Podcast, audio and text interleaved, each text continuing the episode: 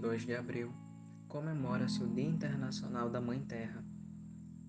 Meu nome é Hamilton e farei para vocês a leitura de um texto de minha autoria, intitulado Gaia é Mãe, escrito em 2019.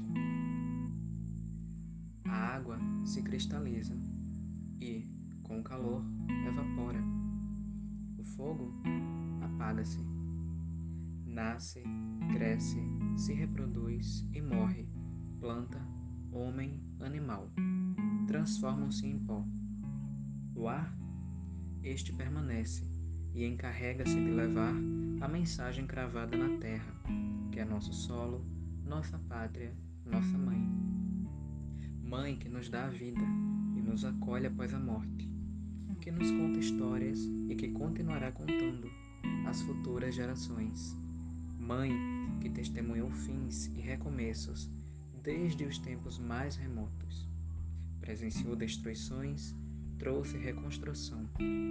Acolheu mortos e entregou-os novamente à vida, em forma de flor, árvores frutíferas, alimento, para uma nova criação. É o ciclo que se refaz outra vez, com marcas do que é eterno e do que será perecível.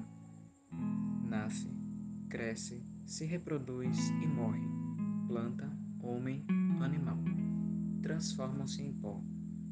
E o que resta? Resta a marca do que um dia existiu, a promessa daquilo que ainda virá, tendo como testemunha aquilo que é sempre eterno, a terra, nossa mãe.